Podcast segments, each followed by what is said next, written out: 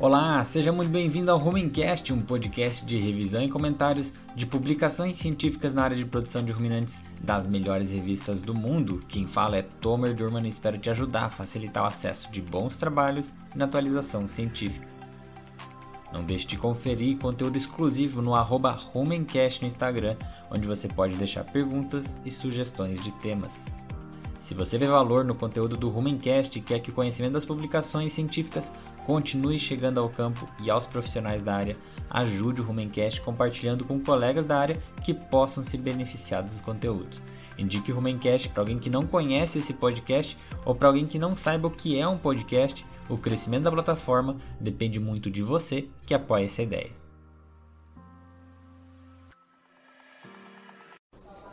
Você está ouvindo o Rumencast, o podcast pioneiro em revisão científica de ruminantes.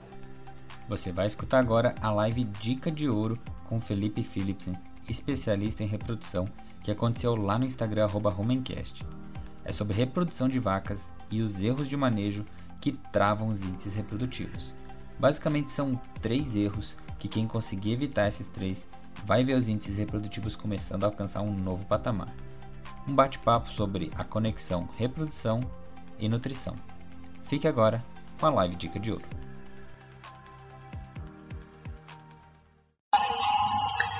Fala pessoal, essa aqui é a live Dica de Ouro com Felipe Philipsen, conectando nutrição e reprodução.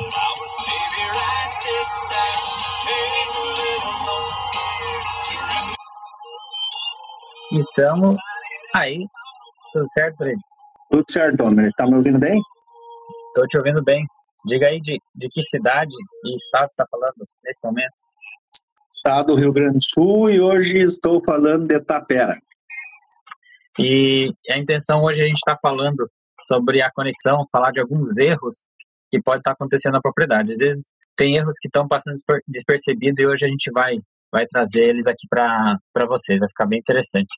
É, gostaria que, que o Felipe se apresentasse para quem já está acompanhando um tempo o canal, já sempre vê ele por, pelos stories aparecendo, né? Ele está se destacando aí como uma grande referência na parte de, de reprodução e também de nutrição e queria que você falasse um pouquinho, é, Felipe, da, de quanto tempo você está aí rodando e quais, quais cidades você tem atuado. Então, beleza. É, primeiro, muito obrigado, Tomer, pelo convite, né, por ter a honra de participar dessa dica de ouro contigo. É, tu é uma grande referência para todos nós, tu e o trabalho que tu presta para a sociedade que trabalha com vaca de leite, produtor, técnico, enfim, né, através do número de informações que tu leva. Uh, minha formação, eu sou médico veterinário, sou formado na UPF em 2013 e de 2013 até hoje eu sempre trabalhei com reprodução, né? É, circulei em algumas empresas, trabalhei na área de nutrição também, mas sempre vinculado à reprodução. E hoje eu atendo basicamente o Noroeste e algumas cidades do Planalto Médio e do centro do estado do Rio Grande do Sul. Então eu giro em boa parte do estado, a minha residência fixa, basicamente, é a placa da caminhonete, porque dificilmente eu fico só em um, em um lugar, né? Uh, mas é isso aí, cara. Eu rodo bastante. É, hoje eu tô morando, desde ontem eu moro hoje, agora em 3 de maio, no Rio Grande do Sul, que é na região noroeste.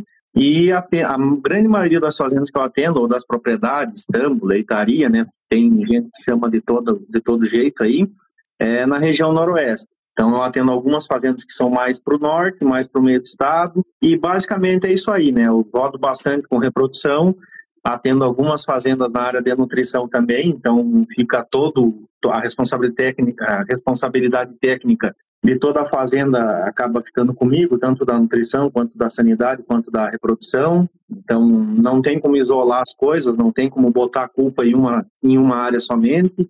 A gente sabe que isso tudo é muito sistêmico, né? E, bom, basicamente é isso aí. Trabalho com vaca, né? É, essa é a ideia.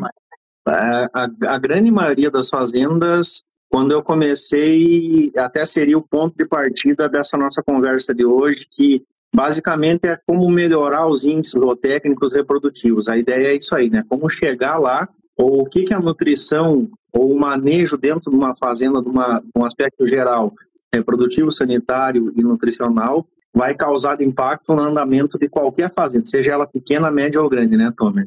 Então, quase todas as fazendas que eu trabalho hoje tinham algo em comum que seria é, a organização dos índices ou dos dados que a fazenda tem. Algumas tinham dados, mas não trabalhavam não usavam os dados para tomada de decisão. Algumas não tinham anotação, é, não eram precisas nas anotações, ou anotavam, não mediam, é, não mensuravam. Então, a grande dificuldade, na grande maioria delas, é realmente organizar a casa, olhar os números e, a partir daí, a gente começar a tomar as decisões necessárias e entender aonde estão os furos que a gente tem que começar a atuar e ir tapando para começar a deixar essa roda realmente redonda, né? Então, é, se for falar, é, até a gente pode até mostrar um pouco. Hoje, eu estou dentro de uma fazenda hoje, né? Eu estou fazendo a live de dentro de uma fazenda. É, essa fazenda aqui também é um, é um case muito legal, muito bacana. Eu acredito que pelo, pela conjuntura que essa fazenda é, é, ela esteja talvez pontuada entre as fazendas mais produtivas por vaca, talvez do Brasil. É, é uma fazenda que é um rebanho, por enquanto, até os próximos 15 ou 20 dias, somente de primíparas, são animais excelentes, é um sistema de, vento, de túnel de vento, é um cristal, é, os animais são 100% confinados, então, né, é, a média por vaca hoje aqui é 44 litros, atual de hoje, a média dos últimos sete dias vem batendo em 43, e aqui também foi um trabalho que a gente começou junto com os proprietários, que é a Letícia e o Augusto, que provavelmente estão assistindo hoje. É, foi um trabalho que a gente começou basicamente do zero, com os animais que estavam em lactação, desde botar em ordem o calendário sanitário e acompanhando os ajustes necessários referentes à nutrição, referentes a período de transição e colhendo, colhendo os resultados, mensurando eles e achando os furos onde é que a gente tinha que, que ir tapando, mexendo, consertando, arrumando né? É. A Mariana também nos ajudou muito aqui. O Tomer eu incomodei muito em questão de informação técnica. E é isso aí, cara. Então, basicamente, organização dos dados, avaliação dos dados e saber para que, que lado a gente tem que ir e qual decisão a gente tem que tomar. Não, muito bom. Queria parabenizar todo mundo envolvido no trabalho da Fazenda. E aí a gente vai falar de um geral, né, de, de erros que a gente encontra por aí. E o primeiro que a gente vai conversar são possíveis erros de protocolo e sanidade.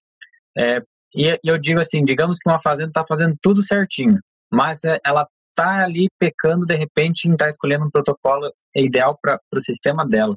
Que erros de protocolo você já viu por aí e como que, que dá para destravar esse freio de mão aí? Bom, vamos lá, turma. Vamos, vamos, vamos dar, vamos começar pelo, pela roda redonda da casa, né? Chegamos na fazenda, a gente tem os dados, ou a gente já trabalha com essa fazenda em algum tempo, então a gente tem todos os dados necessários e palpáveis na mão. DEL, período de serviço, intervalo parto-concepção, dias em aberto, intervalo de parto projetado, projetado período é, taxa de serviço, concepção e prenhez. E a gente notou que alguma coisa aí no meio não está respondendo como a gente quer ou não está exatamente como deveria estar, né? E, bom, a Fazenda trabalha especificamente com IATF, tem problemas de observação de cio, então adotou a IATF para ser uma ferramenta que vai, é, não vai consertar uma falha de observação de cio, mas vai intensificar o manejo reprodutivo, porque vai fazer com que os animais sejam realmente servidos, ou seja, tem a possibilidade de aumentar a taxa de serviço através da ferramenta, mas algo no meio vai estar tá prejudicando o resultado e aí a gente começa a investigar, começamos pelo protocolo da IATF, né? É, a primeira regra que a gente tem que seguir é que não existe uma luva que sirva em todas as mãos, então é, não existe um protocolo que é regra para todas as fazendas. Nem todo o protocolo se adequa a todas as fazendas ou a, a todo o nível de produção, instalação ou conforto térmico. Nós temos que analisar vários fatores para decidir qual que é o protocolo melhor, qual que é o perfil da fazenda e como que eu vou proceder. Mas, enfim, definir que o protocolo vai ser de 10 ou 11 dias, vai ser de 3 ou 4 manejos, é, a estrutura, o cronograma do protocolo está definido. Então, a primeira coisa que eu tenho que ter muito bem é, explicado e orientado é a fazenda tem pessoas treinadas para execução do protocolo ou não? É a primeira regra. Todos os colaboradores, todo mundo que trabalha na fazenda sabe o que tem que ser feito, quando tem que ser feito, como tem que ser feito e o que, que tem que ser feito? Sim ou não? Se não sabem, é função nossa como técnicos, como responsáveis por isso, para orientar, ensinar, observar, corrigir se necessário, mas de toda forma, orientar da maneira correta com que as coisas sejam feitas. Então, o primeiro passo, treinar o pessoal que está dentro da fazenda, porque eles são os responsáveis. O resultado não é do veterinário, o resultado é da fazenda.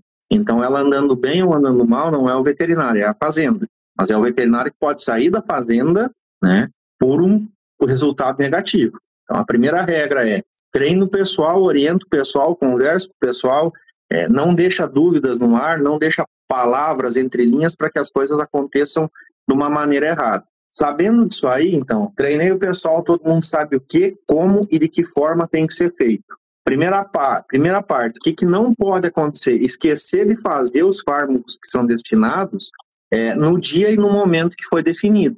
É por isso que o protocolo da IATF se chama IATL, Inseminação Artificial em Tempo Fixo. Nós temos que compreender que a gente está manipulando um ciclo estral e sincronizando uma ovulação.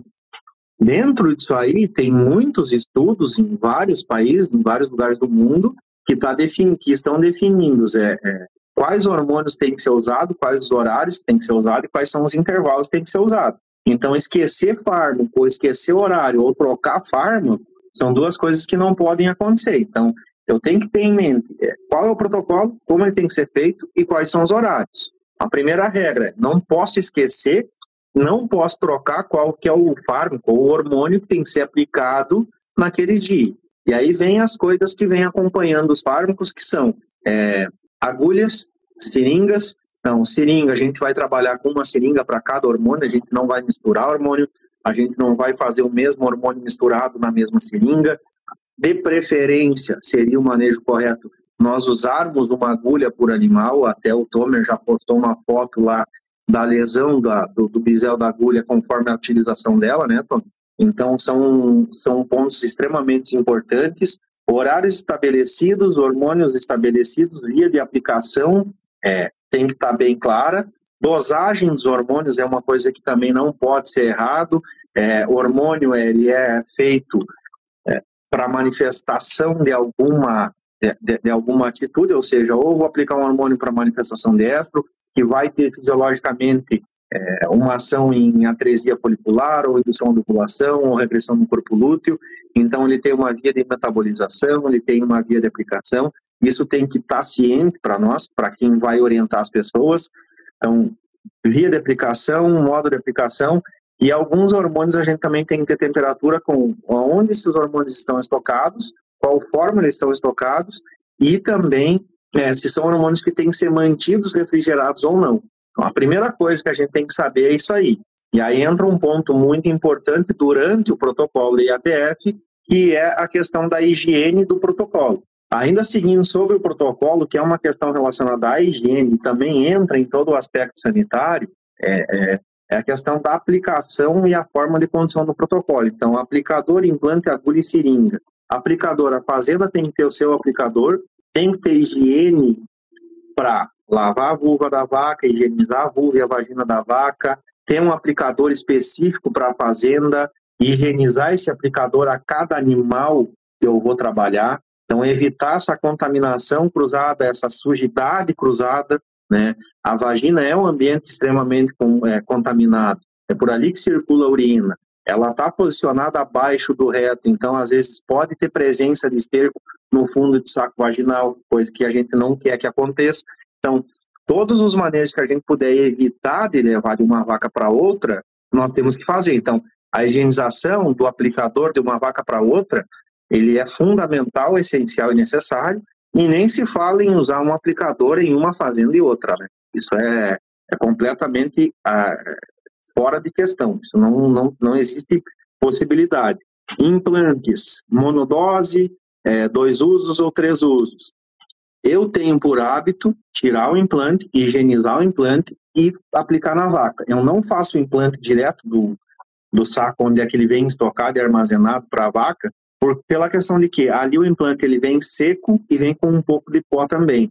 E isso, esse implante seco, primeira coisa, se eu levar ele para a vagina da vaca seco, do jeito que ele está agora, eu vou machucar a mucosa. Então, eu já vou irritar a mucosa vaginal, eu já tenho uma chance de ter uma vaginite por isso aí. Então, higienizo esse implante, aplico na vaca, higienizo o aplicador, pego outro implante, higienizo e aplico na vaca. Sendo um implante de duas ou três aplicações, de duas ou três utilizações, retirei esse implante, lavei ele em água corrente, vou deixar ele de molho em uma solução fraca com CB30, higienizo esse implante novamente, cuido a inserção do aplicador ou do fio de conexão dele ali, onde é que eu vou retirar esse implante, higienizo ele, guardo ele no lugar limpo, seco e arejado. São regras, questão de higiene para evitar contaminação. Agulha e seringa, então, não se fala, não se compartilha, é, são coisas extremamente baratas, né? É, usei numa fazenda, não repito, essa o que está na fazenda da fazenda, não se leva agulha e seringa de uma fazenda para outra. Aliás, devemos cuidar, inclusive, botas que a gente usa, né?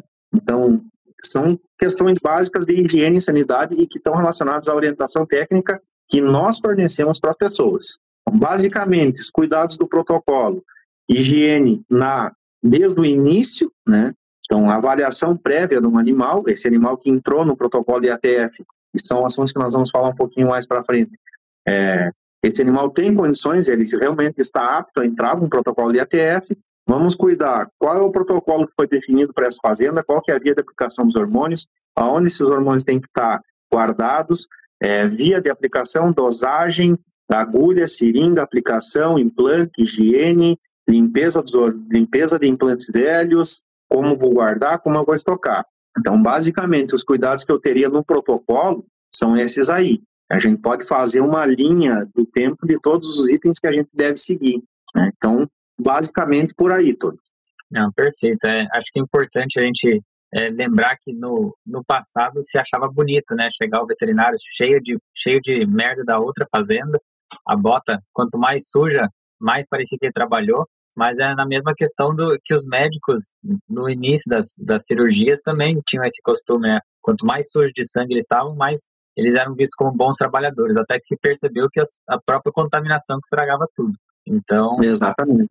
Com certeza reduzir nível de inflamação melhor. E essa questão de limpeza do implante faz muita diferença mesmo. Você colocar um implante sujo, você vai desencadear uma reação inflamatória local e aí os sinalizadores de inflamação locais eles vão eles vão é, ter vão ser os protagonistas no caso na, daquela reação em vez de ser o fármaco em si que você está colocando então perfeito é, a tua colocação. É, até, até, depois a gente pode dar uma arrematada nessa questão de quanto é, a reação da inflamação local, uma vaginite, né? Começou, terminou com it, então é um processo inflamatório, é regional, mas é um processo inflamatório, né? Todo esse processo inflamatório está ligado a uma cascata de inflamação, a uma cadeia de inflamação, e isso tem um impacto sobre a performance reprodutiva, sobre os hormônios que estão ali naquele momento e aonde estão sendo produzidos e secretados esses hormônios também, né, Tony? Aí se a gente vai, vamos caminhando nessa linha aí, e aí a gente vai, vai chegar nessa parte aí, eu vou,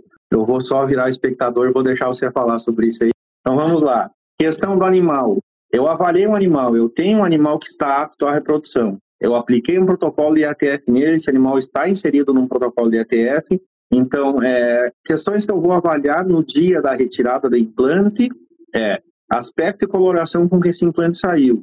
Tem conteúdo aderido nele ou não? Tem presença de sangue ou não? Tem presença de pus ou não?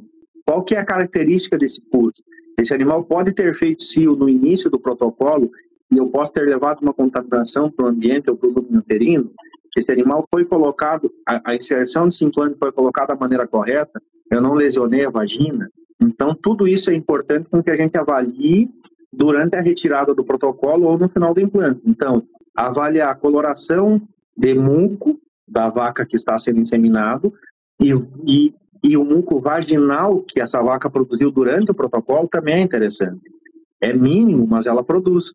E isso está relacionado às questões de higiene com que a gente vai fazer os procedimentos durante o protocolo. Né? Então, terminamos o protocolo de ATF, avaliamos as vacas que vão receber inseminação artificial e a gente vai entrar na parte de pessoas, né? Inseminador. E aí a gente tem toda a parte da técnica, ou seja, a técnica não vai ter como a gente reinventar a técnica da inseminação, ela já está descrita, bem estabelecida, bem comprovada.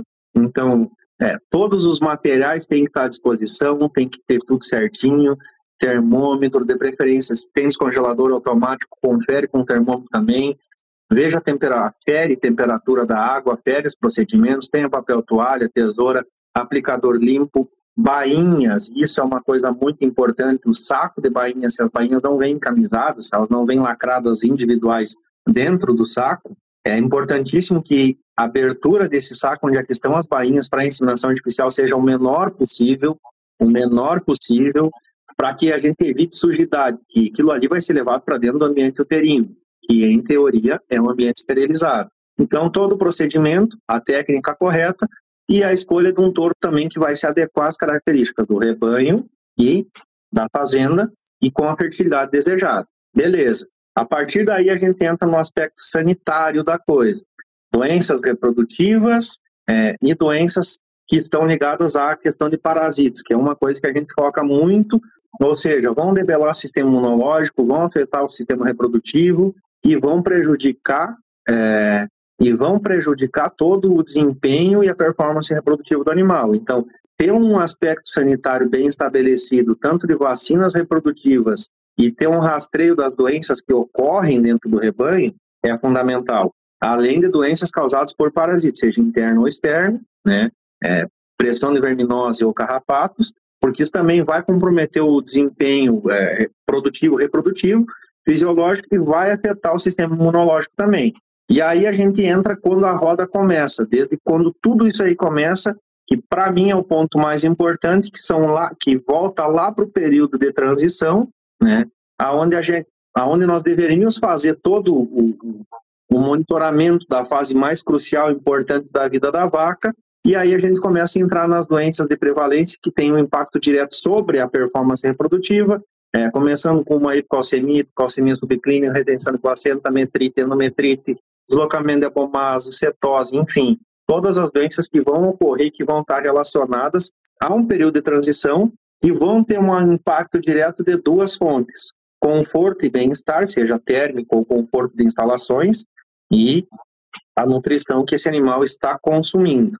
Então, como que eu vou melhorar todos os aspectos de saúde vinculados à nutrição como que eu vou fazer com que essa lacuna não aconteça, ou seja, essas doenças não apareçam, porque a partir do momento que essas vacas forem liberadas do PEV, que vai ser o período de espera voluntário, que está sendo definido pela fazenda, eu tenho que começar a inserir essas vacas dentro do programa reprodutivo da fazenda.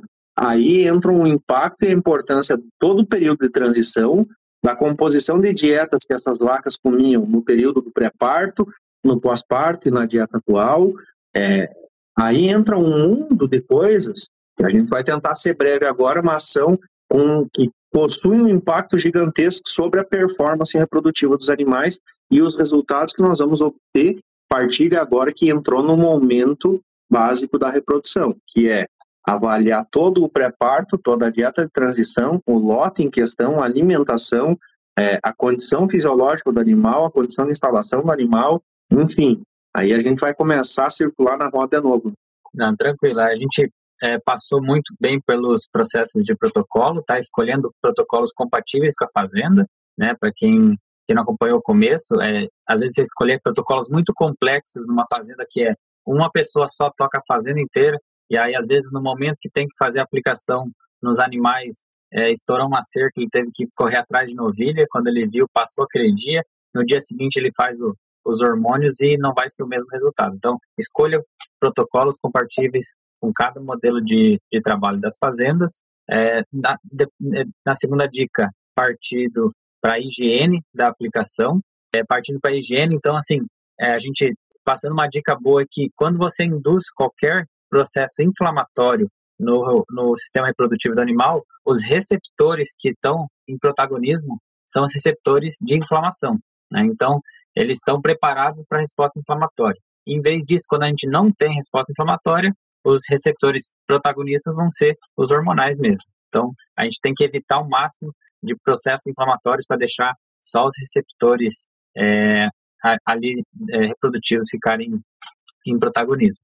E aí, para finalizar a parte de, de realmente falar de divisão de lotes e período de transição, a importância que isso faz evitando as doenças metabólicas, né? Queria que você falasse um pouco de, de alguns erros que podem acontecer no campo aí de, de divisão de lote ou transitar entre uma dieta e outra, que pode afetar muito a reprodução.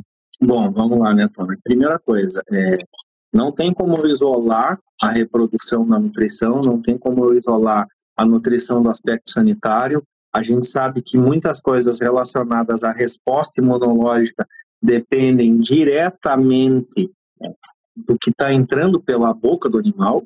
Então, qualidade do alimento, fornecimento, ter a certeza de que as vacas estão consumindo uma dieta que está na tela do computador e acompanhar esses resultados é extremamente fundamental e crucial para o sucesso de toda a atividade. Então a gente vai lá já, eu vou voltar desde lá do período da transição, quando esses animais foram secados, que é quando começa toda, todo o processo de maturação de placentomas. Então esse negócio já começou 60 dias antes da vaca parir, ali a gente já começou a definir todo o futuro produtivo e reprodutivo dessa vaca. Então, é, período seco, vacas são vacas, primíparas ou novilhas e novíparas são menores. Só nesse momento a gente já tem dois tipos de animais, duas categorias de animais diferentes, que possuem requerimentos e necessidades diferentes. E também vão brigar por espaços diferentes. A gente pode falar lá do mínimo, do mínimo, do detalhe, do detalhe da vitamina, do micromineral, ou da eficiência, ou da imunonutrição, e não segregamos lotes. Então, a partir dali, a gente já começou a errar em toda a formulação. Então, a gente formulou para uma categoria que não vai consumir. Então, a primeira coisa que nós temos que ter claro, segregação de lote desde o pré-parto até o pós-parto. Ou seja, eu não posso botar um animal de 550 quilos competindo espaço de coxa, espaço de água, espaço de cama, espaço de sombra, com uma vaca de 750 ou 800 quilos. Ela não vai comer, ela não vai beber água. Ou ela vai comer e beber água quando as outras vacas deixarem. Então, com certeza, essa vaca não está consumindo a dieta que eu, predi, que, que eu presumi que ela consumisse. Então, a primeira coisa, segrega, segregação de lotes por categoria animal, primíparas de multíparas principalmente em período de transição. É, se a gente olhar aqueles gráficos que são extremamente comuns de queda de ingestão de matéria seca entre primípara, entre novilhas e multíparas, a gente sabe que o impacto dessa novilha que vai se tornar a vaca já é muito maior. Então, se eu misturar ela para ela começar já tomando pau nesse período de transição de uma vaca maior, eu vou acentuar um balanço energético negativo, eu vou fazer com que esse rumen não tenha papila ruminal para absorver uma dieta de pós-parto depois, porque essa vaca não comeu, essa vaca não ingeriu comida. Ela não comeu a dieta que a tela do computador falou que ela deveria comer. Então, a primeira coisa, segregação de lotes, desde o momento do pré-parto até o momento da reprodução da vaca. Beleza, segreguei, apartei os lotes. Essas minhas vacas estão parindo bem, estão consumindo bem, estão vindo bem no leite. É, se eu tenho uma vaca que estava consumindo 3, 4, 5 quilos de concentrado numa dieta de pré-parto, uma dieta de período de transição, eu trabalhando com um amido fermentável não alto, não é, relacionado ali aqueles 5, 6 pontos abaixo é, da dieta do período de, de lactação, eu trabalhando corretamente um período de transição na minha vaca. Eu faço uma dieta de pós-parto imediato, ou seja, eu acompanho a evolução dessa vaca, então é diferente de eu pegar uma vaca recém-parida e largar num lote de alta produção, pelo menos eu trabalho dessa forma, né? Eu não largar essa vaca diretamente para um lote que vai consumir 10, 12, 14 quilos de concentrado de cara, recém-parida, até porque ela não vai consumir isso aí, ela não tem capacidade de ingestão de matéria seca. Então tenho que compreender que essa vaca no pós-parto, ela é uma vaca que tem características especiais e demandas especiais. Eu tenho que preservar uma coisa chamada score de condição corporal acima de tudo. Porque se eu prejudicar o score de condição corporal, ou dependendo do grau de, score de condição corporal que eu perder, isso está diretamente relacionado à taxa de concepção e, consequentemente, à taxa de prenhez que esse animal vai obter no momento da primeira inseminação. Então, lotes de, de, de período de transição, lotes de pós-parto, são coisas que estão extremamente interligadas ao sucesso reprodutivo no primeiro serviço, onde score de condição corporal é uma coisa muito básica, ela é talvez o carro-chefe do que seria a, a nutrição. É, não adianta eu formular uma coisa que é de outro mundo e não cuidar score de fezes, de condição corporal e não segregar lote de acordo com produção dela e categoria. Então, o primeiro erro que eu vejo que é muito frequente em todas as fazendas é a falta de monitoramento de, de, de, de fatores básicos que estão diretamente relacionados à vontade. Não é nem muito conhecimento, é realmente a vontade. De você andar atrás da vaca, de você tirar um, um dia de merda, né, Tomer? Ir lá avaliar a score de esterco, avaliar, é, é, avaliar a score de condição corporal, saber como esses animais estão vindos na, na, na produção deles nessa lactação. Avalia como é que está sendo essa ingestão. Você já fez a parte da frente do coxo, avaliou silagem, bateu peneira, avaliou dieta total, avaliou tempo de mistura, beleza. Mas e o que está saindo lá atrás? As coisas têm que estar tá interligadas. Então, é, tira um dia de merda, avalia como é que está o score de condição corporal, avalia como é que está a taxa de passagem desses alimentos, como que esses, como que esses alimentos que eu estou ofertando para essas vacas estão respondendo, né? Então, o tanque vai mandar, mas eu tenho que saber se essa vaca está respondendo bem ou não. Como seria o primeiro passo? Não, mas isso vem bem de encontro. Olha que interessante. A maioria dos artigos de bem-estar animal, quando fala de, de reprodução, é, a maioria dos trabalhos usa o índice é, porcentagem de vacas é, que pariram mediante a um serviço. Então, esse, esse é, é um índice de bem-estar nas propriedades. Então, se você quiser saber quanto que é o bem-estar dos animais reprodutivamente falando, pega a porcentagem de vacas que estão parindo provenientes de apenas um serviço. Então, isso é, pode te trazer um, uma ideia de como é que está o bem-estar desses animais. Então, obviamente, quanto mais confortável tiver os animais, maior vai ser esse índice. E realmente a transição de lotes é, é essencial. Quem quiser fazer um lote só, da vaca pariu, vai entrar no lote, vai, só vai sair dele na hora que secar. Primeiro que é uma dieta muito cara, tá? provavelmente esse animal em final de curva de lactação está comendo uma dieta muito mais cara do que deveria, e aquela, e aquela vaca que saiu de uma dieta pré-parto muito simples, com pouca ração, pouco amido, vai cair numa formulação extremamente é, quente, né, que a gente chama, fermentativamente falando, e a chance dela parar de comer é grande. E a vaca parou de comer, não tem mais peso no rumen, o abomaso só dança embaixo. Então, realmente é algo a é. cuidar bastante. Tu matou uma, uma charada de faculdade aí, né? Vazio fisiológico do pós-parto desloca abomaso. Não, senão toda vaca ia deslocar abomaso. O que desloca abomaso é boia mesmo. Que entrou de menos ou entrou de mais em algum momento. Fermentou onde é que não devia. Exatamente, a vaca parou de comer, tem que ficar esperto. Então, avaliar é, enchimento ruminal ajuda bastante. É, o, o Gustavo está aí na live também, ele chama o, tanque de combustível da vaca, né?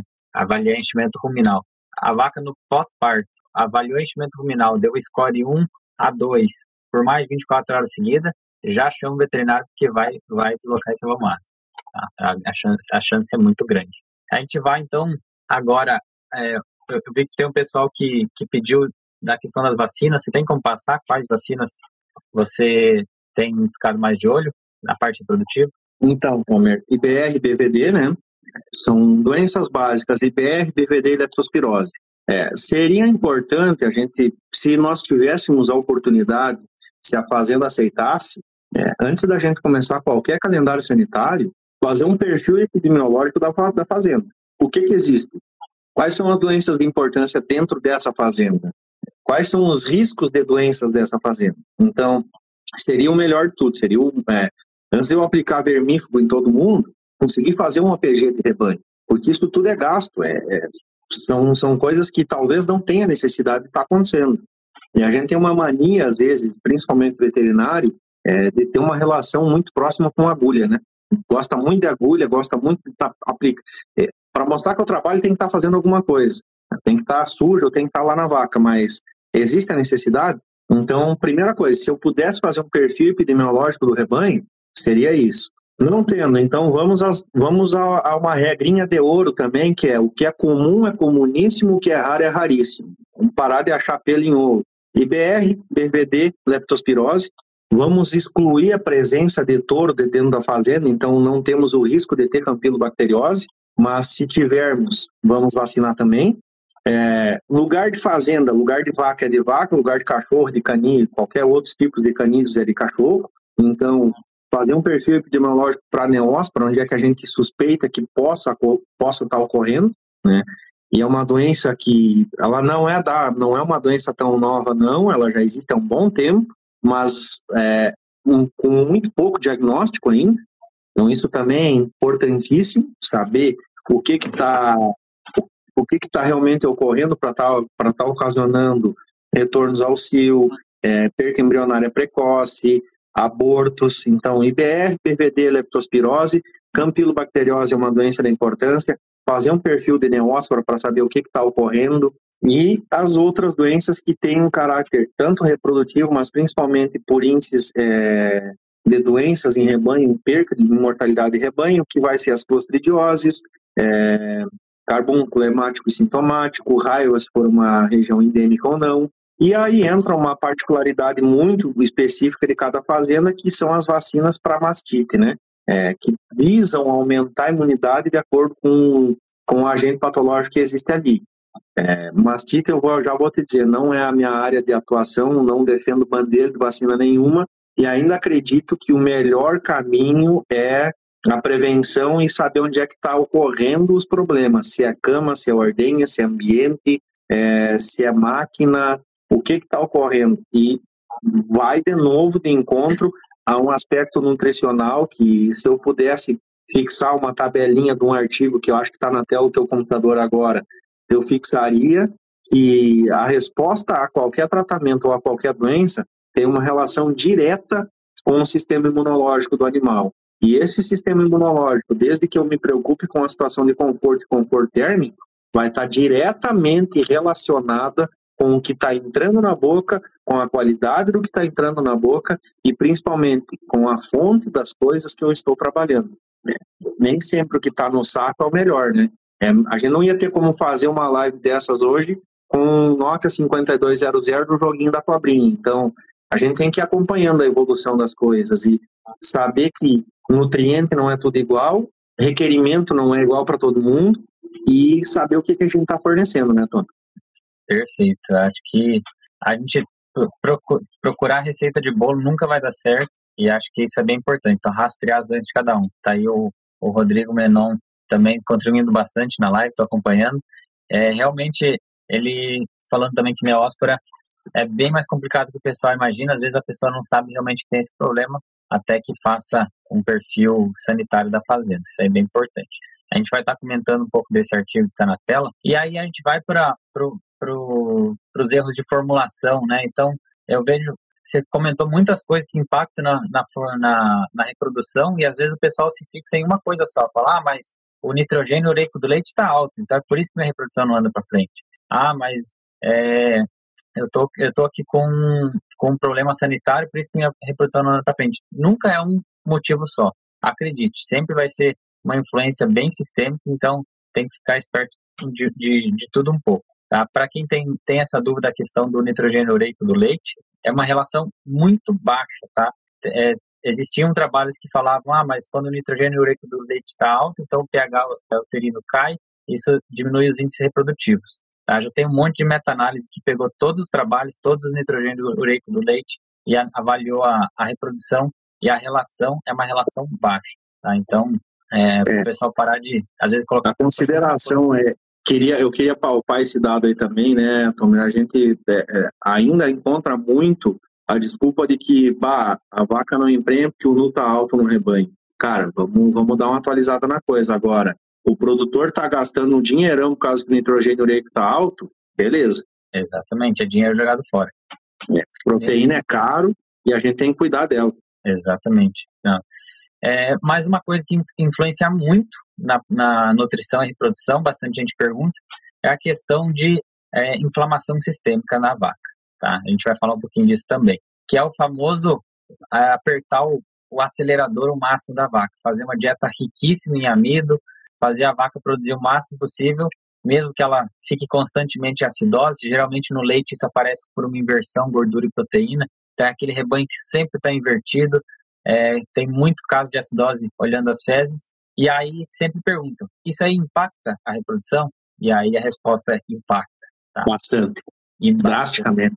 É, queria que você, que você comentasse se você já chegou a ver alguns casos de, de querer produzir o máximo possível e a reprodução acabar ficando em segundo plano por causa disso? Então, Tomer, eu tenho, é, eu tenho na verdade, tenho duas experiências sobre sobre impacto de acidose em rebanhos, né? Uma é justamente pelo vamos produzir o máximo possível e às vezes se perdem nos processos e aí você tem oscilações de consumo, oscilações de pH, vaca travando e as taxas de concepções aonde é, e não eram produções tão elevadas, não eram mais é, um, um erro de processamento e mistura e fornecimento, né, sem um acompanhamento de consumo, fezes e só olhando produção de leite. Então o pH do rumen despencava, é, essas vacas entravam em acidose, já começava aquele sistema imunológico gritar e não emprenha. Eu acompanhei taxas de concepção na casa, na casa de 8 a 15%, isso vindo em inverno. E um outro fator que induziu as vacas a terem uma acidose e as taxas de concepção foram extremamente ruins por dois motivos. Então, foi, eram vacas com estresse térmico alto, com oscilações de temperatura muito brusca, com oscilações de consumo extremamente alta, entrando em acidose. E eu vou te dizer, eu tive taxa de concepção numa, numa fazenda dessas que, que houve esse problema é, em momentos de zero. Ou seja, taxa de concepção zero, causado por dois impactos, estresse térmico e, e momentos de acidose. Então, são duas coisas que estão relacionadas diretamente com o sistema inflamatório, diretamente com o estresse, diretamente com cortisol e diretamente com índices reprodutivos ou taxa de serviço, concepção e prenhez. É, são vacas que, por mais que você, você consiga observar vacas, não, não mostram cio. São vacas que, se mostrarem cio, é um cio muito curto. São vacas que têm uma concepção ruim. São vacas que estão constantemente em processos inflamatórios, a nível metabólico também, porque essas vacas estão com pH ali de 5,5, 5,6, 5,7 constantemente. Isso faz com que essas vacas passem um bom tempo sem comer, depois elas vão lá, comem de novo. Então, oscilação de consumo, oscilação de temperatura, oscilação de oferta e, consequentemente, taxas de concepção baixíssimas. Ocorrendo principalmente no verão, onde a gente tem dificuldade de manutenção de temperatura e umidade, ou seja, conforto térmico, mas ocorrendo também por erros de formulação, processamento, mistura e oferta do coxo para vacas que estão comendo é, quantidades de concentrados em poucos períodos do dia, geralmente em apenas em dois fornecimentos, e quantidades altas. E aí mais um longo período sem comer. Perfeito. É, esse é um ponto muito importante pensando aí em estar tá destravando o sistema reprodutivo. Eu costumo falar que eu tenho um top 5, tá? É, quando estou nas propriedades, eu, eu, sempre falo que cada um desses fatores é como se fosse uma, uma forcinha no freio de mão. Se os cinco estão ruins na propriedade, aquele freio de mão está lá em cima. Então, por mais que você queira acelerar, a propriedade ela não vai para frente, tá? Então, quando você vai liberando eles, você vai liberando aos pouquinhos o freio de mão. Se liberou cinco, a reprodução começa aí, tá?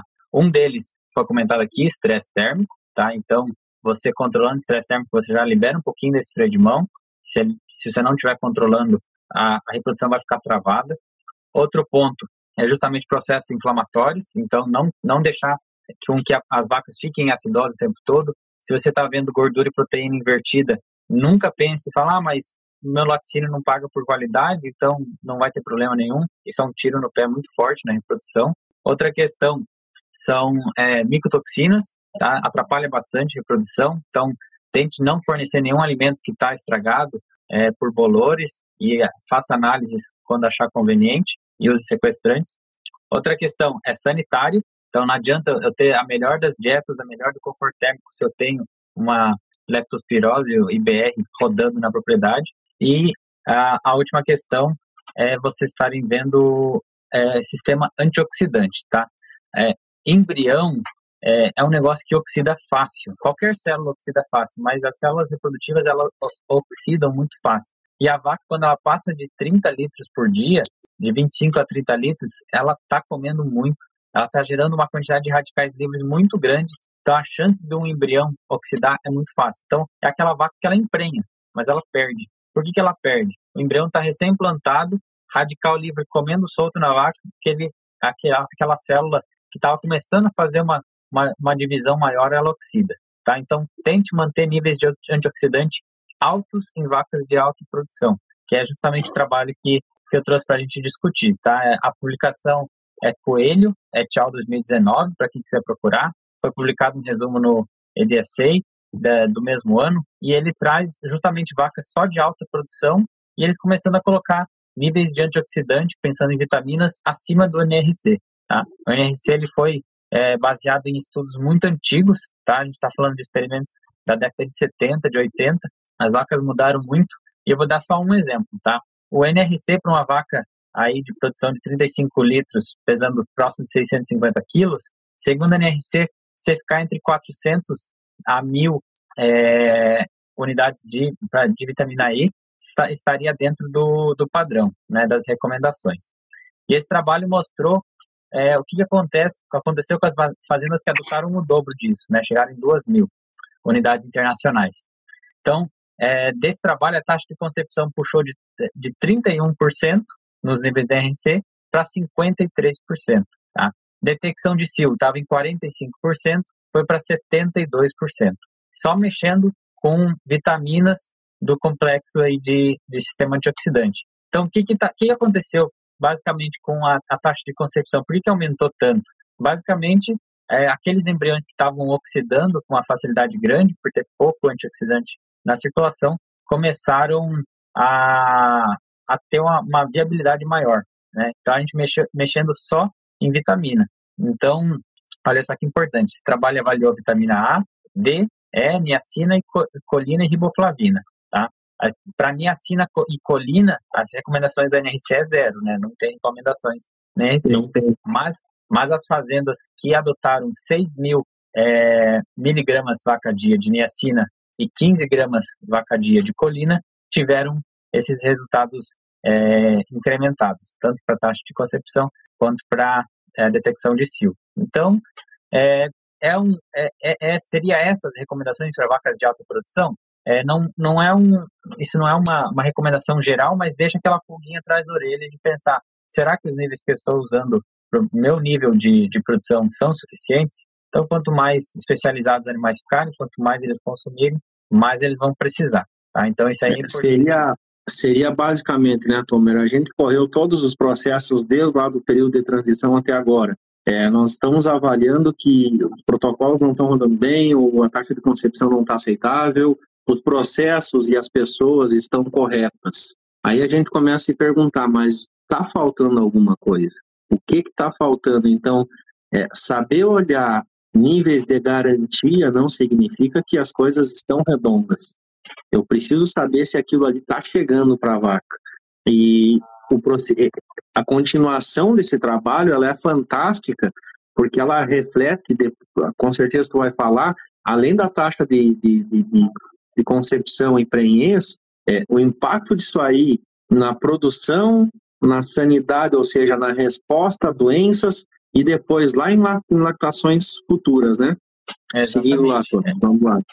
Ó, é, para esse experimento, a CCS média dos rebanhos que adotaram níveis de NRC para vitaminas estava em 350 mil. Quando eles resolveram adotar níveis é, altos em, em, relação ao NRC, né, pegando a NRC e, e fornecendo a mais para vitamina A, saindo de 72 é, KUI, né, que seria mil unidades internacionais, partindo para 200 KUI, tá? é, a CCS pulou de 350 mil para 160 mil. Então, já nos mostra que alguma coisa está acontecendo. Talvez o sistema imune dos animais está ficando mais bem capacitado. Né? Mastite clínica, a incidência partindo de 35% para 12%. Então, os animais estando mais imunocompetentes. Tá? E a resposta em leite, falando de, do pico da primeira lactação desses animais, saindo de 37 litros, indo para 43, e no pico da terceira lactação, que é considerada a lactação mais imponente dos animais, saindo de 50 litros indo para 60. Então, é, isso, isso a, a, quanto chegou. E a gente sabe que quanto maior o pico, maior a, a, a resposta na lactação. Que... E, não, e talvez, né, Tomer, pensando num fator econômico, não seria nem somente a alta produção, mas o alto desafio que os animais enfrentam, né? É, sistema antioxidante, é tudo que vai gerar um radical livre, onde é que tem um Hzinho solto ali no meio, aquilo ali vai estourar em algum lugar. Em alguma coisa, aquele, aquele que está livre ali, algum, em alguma ponta ele vai estourar. Ou seja, alguma coisa vai ficar comprometida no desempenho do animal. Não é somente a reprodução que importa, porque a reprodução é a primeira coisa do palco. É, qualquer processo, procedimento que o animal tem, para essa vaca agora, fisiologicamente, emprenhar não é prioridade. Ela tem que se manter viva, se manter saudável. Gestar é outros 500. Se tornar uma vaca gestante é uma coisa de luxo para ela. Ela vai se tornar gestante quando todas as condições possíveis para que isso ocorra, fisiologicamente, estiverem, estiverem ocorrendo. Então, tem que olhar isso aí. É, a produção é fantástica, a gente precisa olhar muito para ela, mas o desafio, como que eu vou aumentar o sistema imunológico ou aumentar o sistema antioxidante desse animal e dar condições para que ele debere possíveis infecções causadas por erros de manejo, conforto, estresse ou doença. Né? Isso é importantíssimo. Exatamente, é considerar um todo. Pensa nesse, quem está assistindo aí, pensa nesses cinco pontos que a gente, que a gente conversou e pensa, de repente, dá uma nota. Fala assim, ó, dá uma nota de 0 a 10. Como é que é o estresse térmico dos animais? 0 é não tem estresse térmico, 10 é tem muito. Agora pensa é, no conforto desses animais. Dá uma nota de 0 a 10 e, e, tem as suas prioridades. Fala assim, poxa, eu dei uma nota, uma nota boa aqui para a questão de, de inflamação dos animais, a minha gordura do leite sempre está alta, mas eu dei uma nota ruim para o estresse térmico. Você já sabe onde, onde ter prioridade. Então, é, onde mais vai ter impacto, comece por aí, mas sempre pense nesses cinco como um, um balanço geral. A, a, gente vai responder algumas perguntas que surgiram. É, vamos aqui. lá. E aí, e aí depois a gente parte para um, um dia de campo virtual, tá? Vamos lá, deixa eu puxar aqui. É, acho que perguntada em relação à neóspora. O que, que fazer com um rebanho que você detectou que tem esse problema? É, a primeira coisa, a neóspora é, é dificilmente, dificilmente fazem todo o rebanho, né? Hoje a gente pode apontar, identificar algumas vacas, rastrear os animais positivos e se aparecer em um lote que foi amostrado, é, Faça, faça o perfil de todo o rebanho. Investigue, invista um dinheiro para saber quem são os animais positivos. Primeira coisa que a gente deve fazer é, se nós não temos a possibilidade de descartar animais positivos, nós temos que manter eles ali porque são fonte de renda. Diminua ao máximo a fonte de contaminação com que esses animais vão ter para o meio ambiente. Um exemplo que a gente tem muito bem sobre isso é acompanhar parto, sala de parto e local de parto recolher placenta, esperar que ela seja liberada, primeiro ponto, né? É, recolher placenta, limpar o ambiente do parto, deixar esse ambiente por um vazio sanitário por um período pelo menos ali de 12 ou 15 dias, sobre a ação de produtos químicos que vão conseguir controlar esse ambiente, se possível. Então, tenha o máximo de higiene possível com o animal. Evitar seringa, agulha, aplicador, luva contaminada de animais positivos. Tem um lote de animais positivos no rebanho, tem 50 vacas, tem 10 positivas. No dia do procedimento do, do, do manejo reprodutivo, na parte prática, que é a parte de diagnóstico de gestação, palpação, ou chamem como quiserem, enfim, a parte prática da reprodução. É, deixem esses animais para serem palpados ou para terem seu exame ginecológico é, ser realizado por último. Não misture esses animais com os outros, não passa do meio de um para o outro. Não bota o implante numa vaca que está positiva para neóspora e vai para a vaca seguinte. O brucelose tuberculose, então, nem se fala, né, Tom? Isso faz parte de um programa nacional de controle e erradicação da brucelose tuberculose, que infelizmente não funciona muito bem no nosso país, mas depende de nós tentar fazer com que a coisa ande. É, principalmente porque isso é um risco de saúde pública, né? Então é importantíssimo que a gente se preocupe com isso. E pode né? ser o divisor de águas de fazer uma, uma fazenda falir de, de uma semana para outra, né? Então, realmente, é um negócio para ficar ficar bem atento. Mas essa dica é muito boa. Pega os animais que estão positivos para a neóspora, tenha anotado num quadro grande, se possível, e sempre deixe eles para o final, quando você vai fazer sequência de, de atendimento.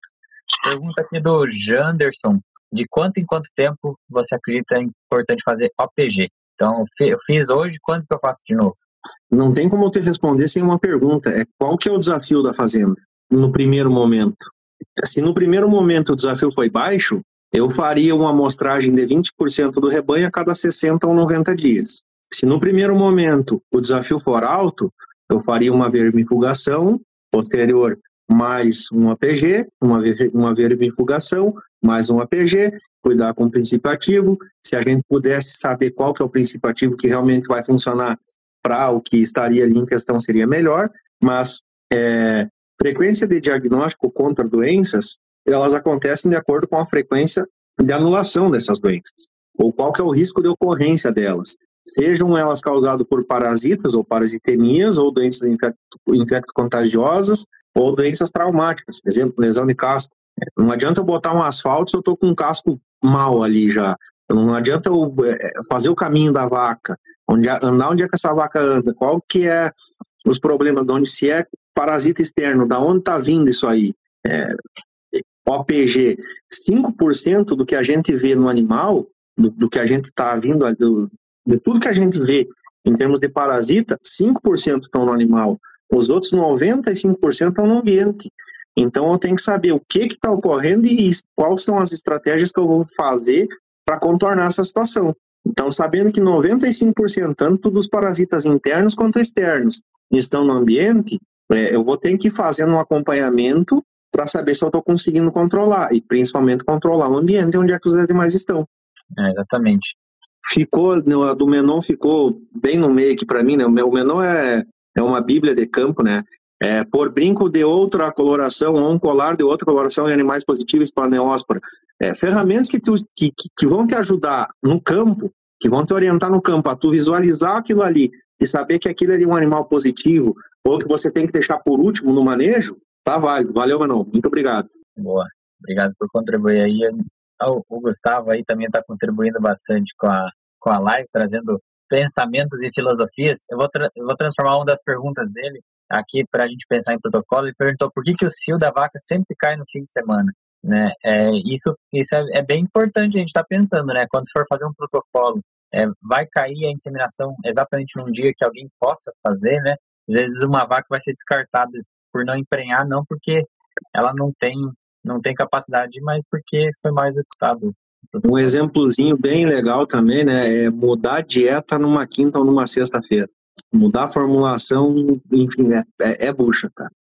Realmente, é, fim de semana é, é difícil. Deixar, é, é reprodução, por exemplo, início de protocolo. Eu, particularmente, pretendo, come, gosto de começar protocolo em segunda e terça ou na quinta.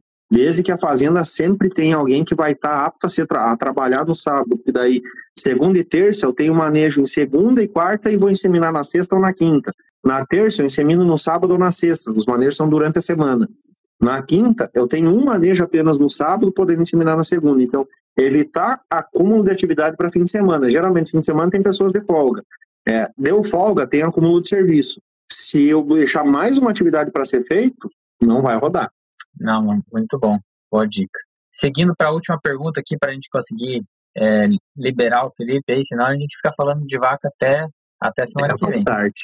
Vamos lá. É, intervalo de aplicações é, para esquema vacinal de IBR e BVD, pergunta o Douglas.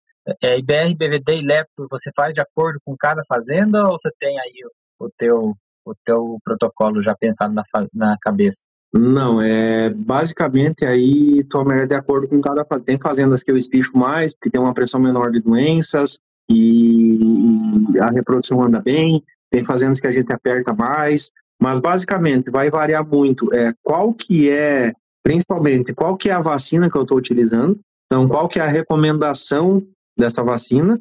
A segunda parte, que é extremamente importante também, além de eu saber qual que é a vacina, a indicação da técnica dessa vacina é Existem trabalhos que comprovem a eficiência, qual que é a titulação, por quanto tempo existe titulação é, de anticorpos com, quando eu apliquei essa vacina, é, por quanto tempo essa titulação ficou ali. Isso é um resultado muito bom para eu definir período de aplicação. Então, desafio, período de aplicação, qual que é o laboratório, qual que é a marca da vacina e o que, que esse laboratório recomenda. Então, seguir recomendação técnica, se está ali, se está registrado, se está no Ministério, porque foi estudado, foi comprovado e foi aprovado. Então, basicamente é isso aí, né? Mas, geralmente, é, vacinas para leptospirose, onde é que tem pressão entre 2 a 4 meses de intervalo. É, IBR, BPD, onde é que tem pressão, dependendo da marca da vacina, ou fica em 4, ou fica em 6, ou fica a cada 8 meses. Mas, geralmente, vacinas que a gente faz a cada 2, a cada 4 e a cada 6, elas funcionam bem dentro de um cronograma vacinal para que a gente não esteja repetindo vacinas é, é, que vão gerar uma, uma, uma toxemia ou que vão gerar um sistema, uma resposta inflamatória maior pela, pelo acúmulo de, de, de antígenos que a gente vai oferecer para essa vaca. Ou seja, eu vou fazer é, duas vacinas no mesmo dia, são duas vacinas gram-negativas que têm uma toxemia alta. Probabilidade de não ter uma resposta imunológica boa é alta. Então, essas coisas que a gente tem que pensar um pouquinho. Vou trabalhar com uma clostridiose, vou fazer uma, uma Escherichia coli junto. Complicado. É uma pancada em cima da vaca. Então, tem que ter cuidado com esses pontos apenas, sabe? Exatamente. Tomer, eu acho que sistema imunológico é, é o chão que tu pisa bem, né? Pode até comentar sobre a, a gente tá fazendo e sobre aquela aquela parte de estresse térmico lá, só para comentar, né, pessoal? E, e a resposta do embrião sobre estresse térmico, tem um podcast lá para ser escutado sobre isso, né? Como, como aumentar a imunidade do animal é sempre importante a gente estar tá sempre pensando como melhorar a vida da vaca nesse sentido, tá? Diminuir resposta inflamatória, diminuir estresse térmico, diminuir estresse oxidativo também, tá? Queria te agradecer bastante pela, pela tua participação, eu vi que o pessoal aqui tá, tá bem animado, gostou bastante da live, e para quem perguntou de algumas vacinas, vi que vocês colocaram um pouco de, de perguntas. Ah, o que você acha dessa vacina, daquela vacina? Gente, a resposta é a mesma para tudo, tá? Se tem avaliação, se tem trabalho científico é, fidedigno que mostre o resultado, você, você pode estar tá, tá considerando o uso, tá? Isso é para tudo, tá? Às vezes o pessoal me pergunta, ah, o que, que você acha de usar inoculante na silagem, por exemplo? Eu falo assim, olha, por exemplo, para uma, uma silagem de grão úmido, silagem de, de milho planta inteira, eu recomendo heterofermentativa. Por exemplo, você está usando ali Lactobacillus bucchani. Aí perguntar, ah, o que você acha dessa marca aqui? Aí eu pergunto, tem artigo científico que mostra? Ah, mas tem uns artigos que mostram que, que bucchani ele funciona. Mas não, aquela cepa daquela empresa funciona. Ah, mas e essa outra marca aqui? Assim, é, é, tem, tem, a mesma, tem a mesma bactéria. Fala assim, ela comprou a cepa da empresa que publicou o trabalho? Não, então é outra cepa. Espere essa empresa estar tá fazendo os trabalhos e você vai estar tá conseguindo se basear. Tá? Então, é, a gente tem essa segurança. Saccharomyces cerevisiae, é tudo igual, né, Tony? Exatamente. Para muita coisa, todo mundo acha que é tudo igual e realmente não é. A gente confiar na, na ciência vai ajudar bastante. Obrigado demais pela tua participação, Felipe. Foi, foi show de bola. E, e a gente segue aí então com vocês nos, nas páginas, sempre postando conteúdo para estar tá ajudando vocês. Beleza? Obrigadão de novo. Quer fazer uma palavrinha final aí, Felipe? Bom, a primeira, agradeço a ti, né, Tomer? Foi é uma honra e um prazer estar tá conversando contigo.